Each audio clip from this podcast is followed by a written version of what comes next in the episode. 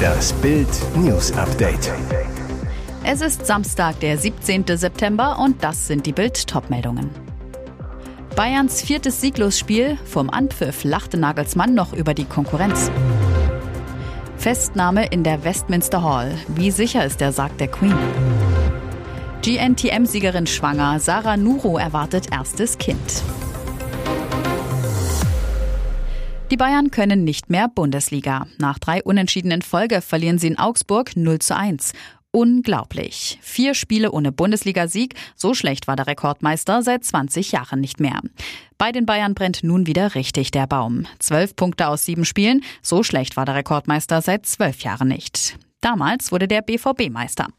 Trainer Julian Nagelsmann, der vor Anpfiff noch über die Aufstellungen der anderen Mannschaften lachte, kann sich glücklich schätzen, dass es in der Champions League läuft. Dank der zwei Siege in der Königsklasse muss er sich noch keine Sorgen um seinen Job machen. Die Bayern verballern wieder, was das Zeug hält. Ob Manet, Musiala und Sané alle scheitern an Augsburg-Torwart Gikiewicz. Lange Zeit spielen die Münchner einen ideenlosen Fußball. Erst durch das Gegentor wird's besser. In der Nachspielzeit fast der Ausgleich. Neuer köpft aus fünf Metern aufs Tor, doch Gikiewicz hält sensationell. Am Ende scheitern die Bayern erneut an der katastrophalen Chancenverwertung und dem nächsten Abwehrbock. Geschmackloser Derby-Vorfall. Schalke-Fans verhöhnen verletzten Reus. Dieser Derby-Sieg tut Dortmund richtig weh. Das Verletzungsdrama um BVB-Kapitän Marco Reus überschattet das 1 zu 0 gegen Schalke. Und die Fans des Erzrivalen verhöhnen den Nationalspieler auch noch auf geschmacklose Art und Weise. Als Reus nach 31 Minuten mit Händen vorm Gesicht vom Platz getragen wird, skandieren die Schalker ironisch auf Wiedersehen. Die BVB-Fans wehren sich per Pfeifkonzert gegen die Gästefans. Der BVB-Spielmacher war in der 28. Minute in einem eigentlich harmlosen Zweikampf gegen Florian Flick unglücklich mit dem rechten Fuß auf der Wade des Schalkers gelandet, dabei mit dem Sprunggelenk weggeknickt und zu Boden gesackt. Die Verletzung wird jetzt genau untersucht. Ausgerechnet Reus, ausgerechnet in Hochform und ausgerechnet kurz vor der WM. Eine Million. So viele Menschen werden der Queen die letzte Ehre erwiesen haben, wenn die Türen der Westminster Hall am Montagmorgen schließen und das Staatsbegräbnis der Jahrhundertkönigin beginnt. Ein Kraftakt nicht nur für die Ausharrenden in der Schlange, sondern auch für die Polizisten und Sicherheitskräfte, die den Sarg der Königin bewachen. Am späten Freitagabend kam es zu einem Zwischenfall, als ein Mann versuchte, zum Sarg zu stürmen. Er wurde festgenommen. Stellt sich die Frage, wie sicher ist der Sarg der Queen wirklich? Bild erlebte die Vorkehrungen hautnah. Direkt vor dem Eingang der Westminster Hall gibt es strikte Sicherheitskontrollen, wie am Flughafen. In der Westminster Hall sind zahlreiche Sicherheitskräfte. Niemand ist uniformiert, alle tragen dunkle Anzüge und keine sichtbaren Waffen. Dazu die Wachen direkt am Sarg. Kurz gesagt, die Westminster Hall gleicht derzeit einem Hochsicherheitstrakt. Weil es keine Zäune gibt, kommt man rein theoretisch an den Sarg ran. Wird man aber genauso schnell wie am Freitagabend geschehen, zu Boden geworfen und festgenommen. Auf Flugplatz in Brandenburg schweres Unglück bei Bikertreffen, drei Tote. Schweres Unglück am Samstagnachmittag bei einem Bikertreffen in Brandenburg. Auf einem Flugplatzgelände bei Altdaba krachten zwei Motorräder zusammen. Drei Männer starben. Wie es zu dem tragischen Unglück bei der laut Polizei privaten Veranstaltung kommen konnte, ist noch unklar. Laut Lagezentrum Potsdam sind die Opfer 36, 46 und 47 Jahre alt. Der Flugplatz Altdaba ist ein ehemaliger Militärflugplatz, der 1930 eröffnet und mit dem Abzug der sowjetischen Truppen am 20. Juni 1994 stillgelegt wurde, wie es bei Rotten Places heißt. Das Gelände, vor allem die Start- und Landebahnen, hätten zeitweise als Rennstrecke gedient und seien für verschiedene Veranstaltungen genutzt worden. 2014 konnte die Stadt teilweise mit dem Rückbau beginnen, manche Bauten stehen aber unter Denkmalschutz. Model, Unternehmerin und bald auch noch Mama. Sarah Nuro ist zum ersten Mal schwanger. Die Germany's Next Topmodel Gewinnerin verriet in der NDR Talkshow, dass die erste Hälfte der Schwangerschaft sogar schon rum ist. Wann der Geburtstermin sein soll, möchte sie aber nicht verraten. Das sei ein schlechtes Omen. Erst vor fünf Monaten hatte Sarah Nuros Schwester Sali ein Kind bekommen. Die Geschwister führen zusammen das 2016 gegründete Unternehmen Nuro Coffee. Sarah Nuro gewann 2019 bei Germany's Next Topmodel. Seitdem hat sie ihre Laufstegkarriere aber zurückgefahren. Neben dem Unternehmen mit ihrer Schwester hat Nuro auch den Verein Nuro Women gegründet, der äthiopischen Frauen Mikrokredite als Starthilfe für Kleinunternehmen gibt. Seit 2018 ist sie darüber hinaus Botschafterin für nachhaltige Entwicklung des Bundesministeriums für wirtschaftliche Zusammenarbeit und Entwicklung. Und jetzt weitere wichtige Meldungen des Tages vom Bild Newsdesk.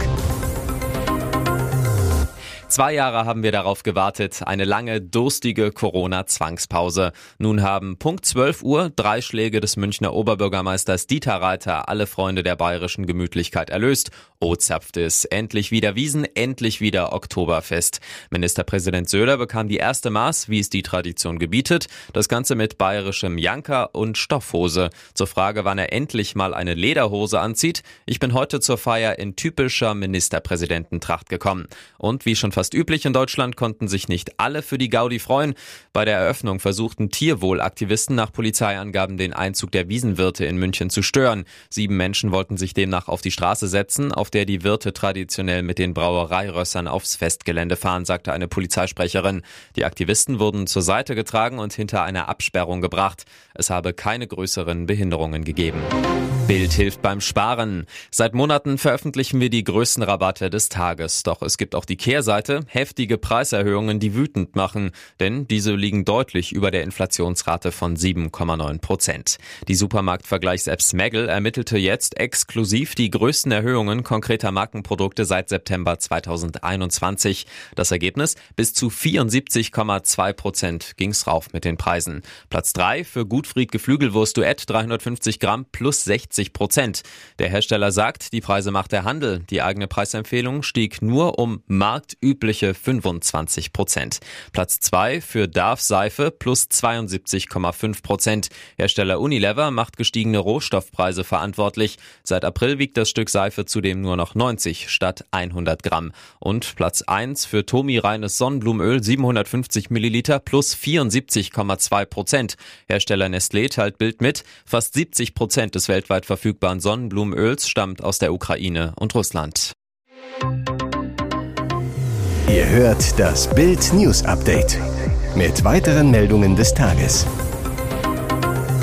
Zwei Klassenwelt, während ein Rentner im allerbesten Fall 2.961,90 Euro Altersversorgung im Monat erhält, machen die Intendanten des öffentlich-rechtlichen Rundfunks im Ruhestand weiter Kasse. Denn bei den Senderchefs kommt eine satte Betriebsrente auf die gesetzliche Rente obendrauf. Alles finanziert aus unseren Gebührengeldern. So landen die TV-Administratoren dann bei Versorgungsansprüchen, die sogar klar über dem Satz von Beamten liegen. Nach Bildinformation soll Ex-NDR-Intendant Lutz Marmor dadurch auf über 20.000 Euro Betriebsrente im Monat kommen. Der NDR wollte die Summe auf Bildanfrage nicht bestätigen. Das seien personenbezogene Daten, zu denen wir keine Auskunft geben. Andere Anstalten verweisen schnöde auf ihre Geschäftsberichte, in denen die Intendanten Ruhegelder aber oft nicht gesondert ausgewiesen werden. Transparenz sieht anders aus. Steuerzahler-Vize Michael Jäger zu Bild. Intendantenpensionen dürfen kein Tabuthema sein. Alle ARD-Anstalten müssen für ihr Spitzenpersonal die Höhe der Betriebsrenten offenlegen und sagen, was sie ihren Ex-Chefs im Monat ausschütten. Irrer Plan enthüllt, UEFA will CL-Finale in Amerika. Im Sommer bejubelten die Stars von Real Madrid noch ihren Champions League Triumph in Paris. Doch schon 2024 könnte das Finale in New York stattfinden. Das berichtet die AS. Demnach sollen US-Promoter das Finale der Königsklasse in die USA holen wollen. Das Schlimme, die UEFA ist diesem Vorhaben gegenüber anscheinend sehr aufgeschlossen. Es gleicht einer Fußballrevolution. Ein Endspiel um Europas Fußballkrone wurde in der Geschichte des Landesmeisterpokals bislang nur in Europa ausgespielt. Ein konkreter Vorschlag für ein Champions League Finale in Übersee soll nächste Woche auf dem ECA-Kongress in Istanbul besprochen werden. Dort treffen sich die Clubbosse, um über die Zukunft des europäischen Fußballs zu diskutieren. Was sich die Clubs erhoffen? Natürlich mehr Geld und mehr Reichweite auf dem internationalen Markt. Ex-Frau von Hausmeister Krause, erst im Playboy, jetzt bei GZSZ. Die Ex von Hausmeister Krause sorgt weiter für Aufsehen.